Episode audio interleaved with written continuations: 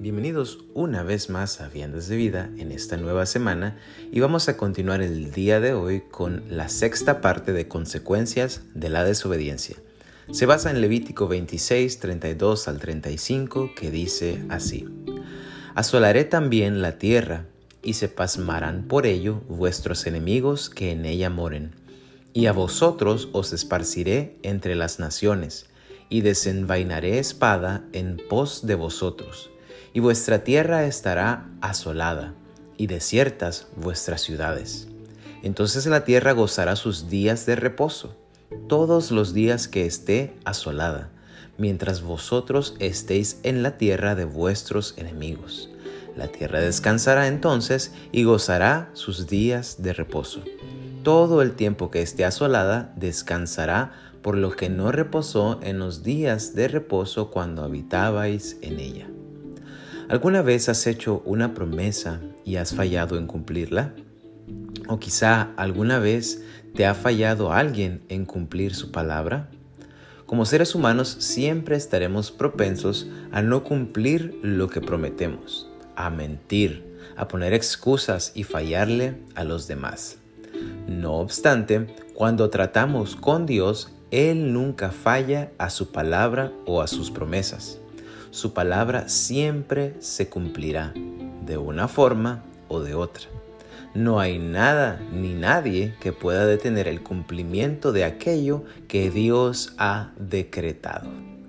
En la porción del día de hoy vemos cómo aún en medio de las consecuencias de la desobediencia del pueblo de Israel, cuando ellos serían conquistados y llevados cautivos por el imperio babilónico, como se puede leer en el libro de Segunda de Reyes, capítulo 25, Dios haría que se cumpliera su palabra respecto al reposo de la tierra, como ya habíamos leído en Levítico 25. En otras palabras, hasta la desobediencia de los israelitas resultaba un medio por el cual Dios obraba su perfecta voluntad y su perfecta justicia ya que por un lado, en su justicia, el pueblo era asolado a causa de su desobediencia, y por otro lado, la tierra obtenía el reposo que Dios ya había decretado. De la misma manera, si andamos en desobediencia a Dios, nuestra maldad no le tomará fuera de base, sino que cumplirá su propósito de una forma o de otra. A Dios nada se le escapa de las manos, ni nada lo sorprende. El Salmo 139, del 1 al 4, presenta esto de una forma tremenda. Dice así, Oh Jehová, tú me has examinado y conocido. Tú has conocido mi sentarme y mi levantarme. Has entendido desde lejos mis pensamientos. Has escudriñado mi andar y mi reposo, y todos mis caminos te son conocidos pues aún no está la palabra en mi lengua, y he aquí, oh Jehová, tú la sabes toda. A los israelitas les tocaría andar huyendo de sus enemigos a causa de su desobediencia, pero eso contribuyó a que la tierra descansara y se cumpliera así la palabra de Dios. Nosotros también sabemos qué nos ha de suceder si andamos en desobediencia ya que Romanos 6:23 lo dice claramente. Dice, la paga del pecado es muerte. Pero igualmente sabemos cuál es el regalo de Dios para nuestra justificación, como lo sigue diciendo también Romanos 6:23. Mas la dádiva de Dios es vida eterna en Cristo Jesús, Señor nuestro. Sea cual sea nuestra decisión, ya sea la desobediencia recibir el regalo, podemos estar seguros de algo. En medio de todo ello, Dios seguirá cumpliendo su perfecta voluntad. Vamos a orar.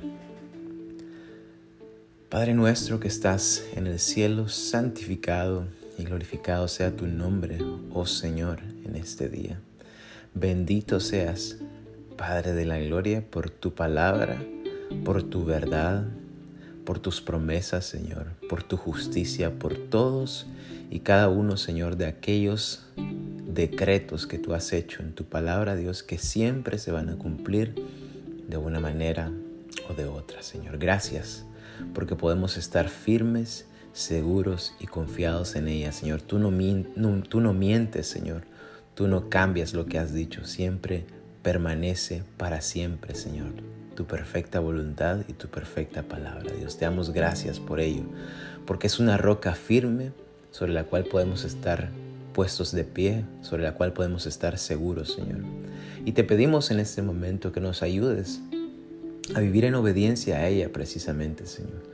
Que nos ayudes a ser diligentes en leer tu palabra, Señor, en saber qué quieres para nosotros, Señor, en vivir tu palabra, en practicarla, Señor, en que se vuelva nuestra guía, se vuelva luz a nuestros pies, Señor, como lo dice el salmista, Señor, lámpara es a mis pies, tu palabra y lumbrera a mi camino. Que así sea, Señor en nuestro diario vivir, en nuestro diario andar, que nuestros pensamientos sean llenos de tu palabra, que nuestras acciones sean llenas de tu palabra, que nuestro corazón esté lleno de tu palabra, Señor, porque no queremos andar en desobediencia.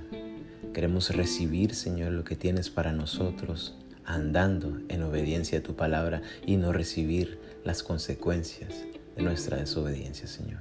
Ten misericordia de nosotros y guíanos hacia ti en el nombre de Jesús. Amén.